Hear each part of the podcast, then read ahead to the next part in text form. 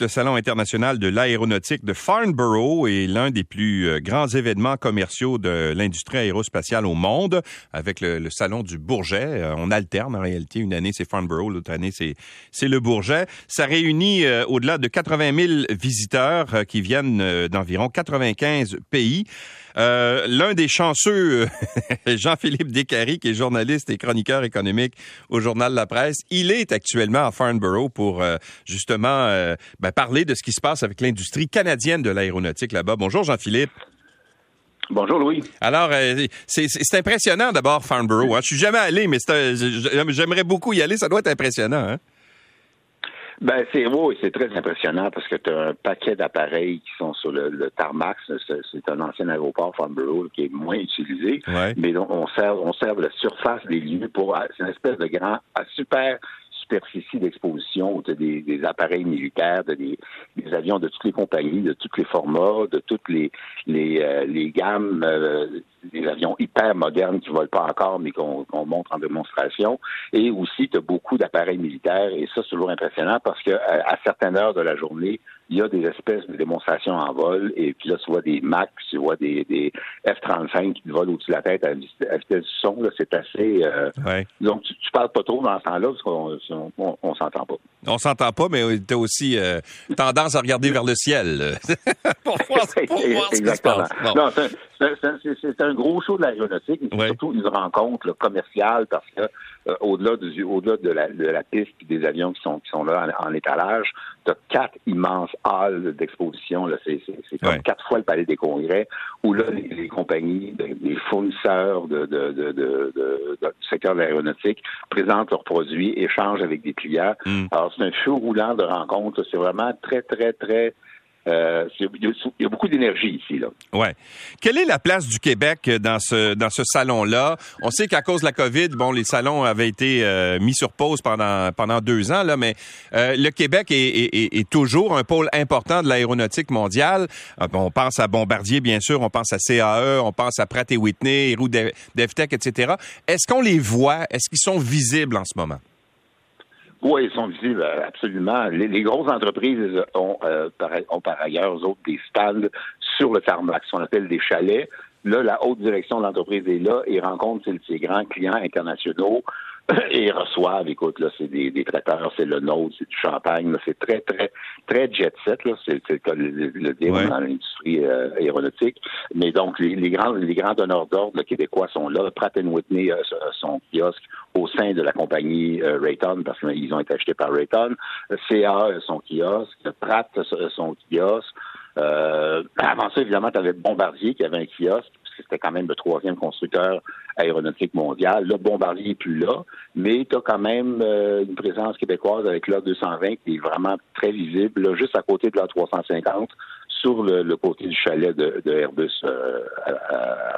Oui, parce qu'il ne faut pas l'oublier, le A220, c'est l'ancienne euh, C-Series euh, de Bombardier qui appartient maintenant à Airbus, mais c'est quand même fabriqué à Mirabel, c'est quand même fabriqué au Québec, les, avions, puis il y a eu des annonces importantes, n'est-ce pas, au cours des dernières heures?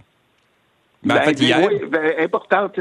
Oui, c'est ça. Il y, a, eu beaucoup de rumeurs. Puis je pense qu'il va y avoir d'autres annonces qui vont, être faites, mais qui n'ont pas été euh, conclues ou achevées euh, euh, au, salon de, de, Farnborough.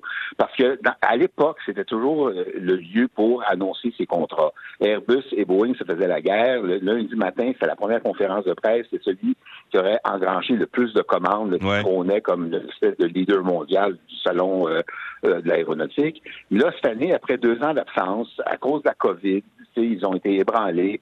Boeing, as eu le scandale du MAX euh, de, 737. Donc, il y a une espèce d'humilité qui s'est installée. Mais euh, dans le cas d'Airbus, effectivement, ils ont annoncé une commande de 12 nouveaux appareils euh, A220 qui a, été vendu à Delta. Delta était déjà un, le deuxième plus important client de, de Airbus pour le A220. Et là, ils viennent de devenir le plus important avec des commandes cumulatives de 112, 107 appareils. Donc, juste ça, c'est un, très gros contrat pour plusieurs années pour euh, assurer le, mm. du travail euh, à Mirabel. Jean-Philippe, est-ce qu'on sent une, une comment dire un, changement dans l'industrie? On parle beaucoup d'énergie verte maintenant, de, de décarbonisation des transports et euh, ben, l'aéronautique n'y échappe pas non plus. Est-ce qu'on le sent ça là-bas? Est-ce qu'il y a des projets, par exemple, qui sont annoncés d'appareils de, électriques ou de décarbonisation des, des, vols et des appareils? Ben, en fait, je te dirais, Louis, on ne parle que de ça. C'est vraiment. Ah oui, hein? C'est le.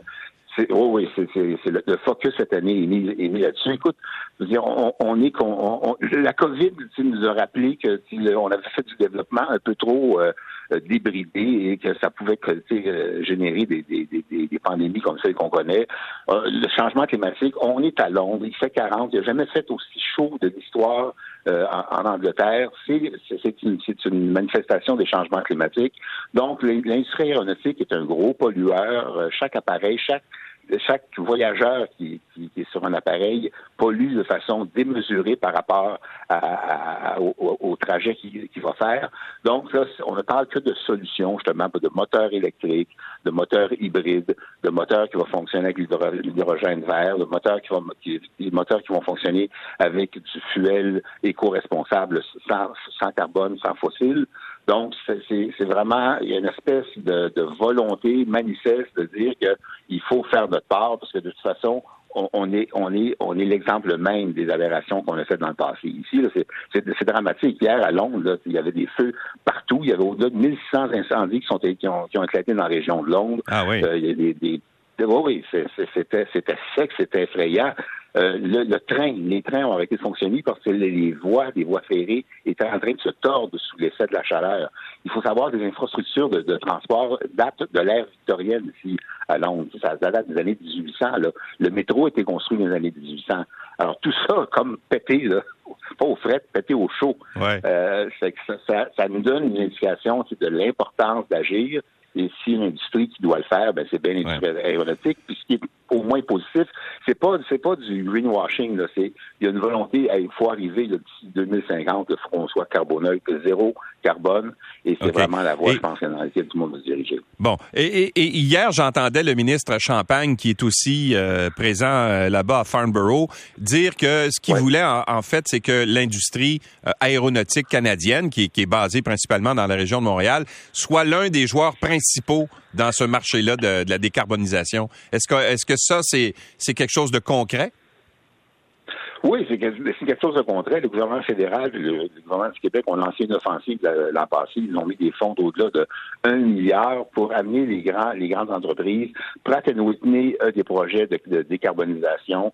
Bell Hélicoptère a des projets de décarbonisation. Bombardier, dans, les jets d'affaires, aussi euh, un projet de réduire de façon là, euh, euh, très importante l'utilisation des carburants fossiles. Donc, tous les grands CAE des projets, mm-hmm. je pense que vous allez voir, vous allez parler à Hélène Gagnon, elle va vous en, parler plus, mais tout le monde est, inscrit dans cette démarche-là. Mais là, avant qu'on ait des résultats, on parle de, c'est pas avant 2030. Bell, Bell Hélicoptère veut faire voler un hélicoptère électrique un de ces hélicoptères de, la gamme de produits qu'ils ont déjà, ils veulent faire la transformation, mais on ne pense pas être en mesure d'y arriver avant la fin des années 2020. Mais au moins, on est engagé dans cette voie-là d'une façon vraiment euh, euh, très, très active. Jean-Philippe Descaries, merci beaucoup. Reste au frais. Parce qu'il fait chaud. Non, aujourd'hui, je suis sorti. Ah non, on, est bien aujourd'hui. Ça, ah oui? ça, comme, ça a tombé de, je, te dirais, d'au moins 10-15 degrés. Là. Ça faisait 22 ce matin. C'est formidable. Bon. OK, ben tant mieux pour toi. merci, Jean-Philippe, d'avoir été avec nous. Bon, bonne, bonne fin de salon. Merci beaucoup. Euh, Jean-Philippe Descaries, donc, qui est journaliste et chroniqueur économique euh, au journal La Presse. Mais on a abordé justement la question de, de CAE et de la décarbonisation des transports, l'électrification également du transport euh, aérien. Hélène Gagnon est chef de la direction du développement durable et vice-présidente principale chez CAE. Bonjour, Madame Gagnon. Bonjour, M. Lacroix. Alors, vous aviez des, annonces assez intéressantes à faire. En fait, ce que je disais ce matin, et, je, connais assez bien CAE parce que j'ai visité euh, votre usine l'année passée, là. Mais euh, ce, que, je disais ce matin, c'est que s'il y a une entreprise qui qui voit où s'en va l'industrie, c'est bien CAE. Et vous avez annoncé justement des, euh, des projets à venir qui sont un peu visionnaires. Parlez-nous de ce que vous avez annoncé hier. Oui, ben en fait, euh, j'écoutais Jean-Philippe Descaries juste avant, puis effectivement, il euh, tout le monde parle d'aviation durable. Nous, on a fait une annonce hier de, qu'on va électrifier notre flotte d'avions. Les gens savent peut-être pas parce qu'on est connu là, pour nos simulateurs de vol, la formation des pilotes, mais nous-mêmes, on possède une flotte d'environ 250 petits appareils pour euh, donner la, formation initiale de pilote là, aux, euh, aux cadets. Donc, ce sont des petits appareils qui font des vols d'une heure pour deux personnes. Et donc, c'est réaliste de penser à électrifier ce genre de, technologie-là. Donc, on a annoncé avec Piper, le manufacturier euh, d'avions pour la batterie, qu'on allait convertir deux tiers de notre flotte d'avions dans les prochaines années euh, euh, à l'électricité. Donc, ça va non seulement réduire le carbone, mais aussi le bruit. Ce sont des petits avions qui sont très, très bruyants. Donc, ça va beaucoup, beaucoup Donc, c'est un peu le premier pas vers l'électrification des transports mm. pour des plus gros d'avion, c'est sûr que c'est beaucoup plus loin, mais dans notre cas, on parle de quelques années là, pour avoir cet impact-là. Puis non seulement on va le faire pour CAE, mais ensuite, notre intention, c'est de vendre ça à d'autres euh, opérateurs euh, qui opèrent l'avion euh, Piper pour avoir un impact dans d'autres académies de, pilotage aussi. Donc, on est très fiers de ça. vous savez, vous avez visité là, CAE avec moi l'année dernière. On est une entreprise carboneutre. Il n'y en a pas beaucoup là, dans l'aviation qui sont carboneutres au niveau mondial. Donc, on continue, maintenant qu'on compense nos émissions, on continue à réduire à la source. Puis ce projet-là d'aviation électrique va nous permettre de continuer à réduire notre empreinte carbone. Bon, une des annonces que vous avez faites également hier, et ça, on en avait parlé ensemble l'année dernière, mais vous avez concrétisé davantage, c'est que là, évidemment, vous regardez vers l'avant, puis vous vous dites, dans quelques années, il va y avoir euh, la prolifération de certains appareils, ce qu'on appelle des appareils à, décollage vertical. Pour illustrer, c'est un peu comme des drones à bord, mais qui sont géants, à bord duquel les gens vont pouvoir euh, voler, piloter. Et vous, vous vous dites à CAE, ça, ça va exister dans un avenir assez rapproché. Puis il faut, euh, dès maintenant, là, essayer de former les gens à ça, n'est-ce pas? Oui, oui, tout à fait. Donc, euh, peut-être pour illustrer, là, pour les gens qui nous écoutent, on appelle ça un peu des taxis aériens. Mm-hmm. C'est un nouveau domaine là, qui est vraiment en pleine expansion. ça va être un domaine qui va être entièrement électrique. Donc, c'est complètement nouveau. Les gens pensent que c'est lointain, mais euh, on a annoncé là un partenariat avec une entreprise ici euh, euh, du UK, Vertical. Ils ont déjà 1400 commandes. Ils commencent les essais en vol cet été. ils ont des commandes aussi de, lignes aériennes comme Virgin puis American Airlines. Donc, on voit que, que c'est du sérieux puis ils veulent entrer en service en 2025. On a d'autres commandes avec Volocopter. Eux veulent faire le transport des passagers des, des Olympiques qui vont être à Paris en 2024. Donc, c'est pas très loin, là. Puis effectivement, on veut que ça soit un mode sécuritaire. On veut qu'il y ait des pilotes. Euh, ça va prendre 60 pilotes, 60 000 pilotes dans les 10 prochaines années pour ce secteur-là. 60 000 pilotes? 60 000 pilotes pour ce nouveau secteur-là. Donc, euh, je peux vous dire que tous ces manufacturiers là, de taxis euh, aériens urbains sont en train de nous parler. Et puis, on, a, on annonce, là, dans le fond, plusieurs ententes. On en a annoncé une là, ici à, à Farnborough avec euh, Vertical, mais on en a avec euh, d'autres euh, aussi, parce que c'est vraiment en pleine expansion, c'est en pleine ébullition. Ça va être une révolution de la mobilité urbaine. C'est vraiment à nos portes, là. c'est en train de, de, se faire sous nos yeux. Donc, nous, on est vraiment au cœur de ça. ça Donc, on développe en particulier pour ce, type de, transport-là. Ça, ça veut dire, Mme Gagnon, qu'il pourrait y avoir des appareils comme ça qui vont décoller et atterrir, mais à l'extérieur des aéroports, n'est-ce pas? Il pourrait y avoir des, par exemple, dans, des centres urbains, il pourrait y avoir des endroits dédiés à ces appareils-là, beaucoup plus proches, si on veut, des centres-villes que peuvent l'être les aéroports qui sont situés généralement en périphérie. Oui, oui, c'est ça l'idée. Dans le fond, c'est d'avoir euh, un coût raisonnable pour un peu euh, faire des distances qui vont être, somme toute, euh, assez courtes, là, mais qui vont permettre d'éviter le, trafic, là, si on veut, en périphérie des grands centres urbains, effectivement. Donc, c'est, ça l'idée de ce nouveau secteur. Tu sais, quand je vous disais que c'est en ébullition, là, on parle de 700 manufacturiers là, qui sont dans ce domaine-là. Peut-être qu'on va franchir mais il y en a plusieurs qui sont sérieux euh, et puis qui ont des commandes, comme je disais, puis qui travaillent avec nous déjà euh, à, former leurs pilotes, à faire certifier leurs Donc, c'est bien réel. Puis ça, tout électrique. Donc, l'industrie canadienne, comme nous, va jouer un rôle pivot dans cette révolution de la mobilité urbaine. Bon, tout ça va être très intéressant. Madame Gagnon, on va être obligé de se laisser parce que la ligne est, et on perd euh, quelques mots de ce que vous dites. Malheureusement, on a du mal à suivre un peu. Mais félicitations et merci d'avoir été avec nous ce matin. Merci beaucoup.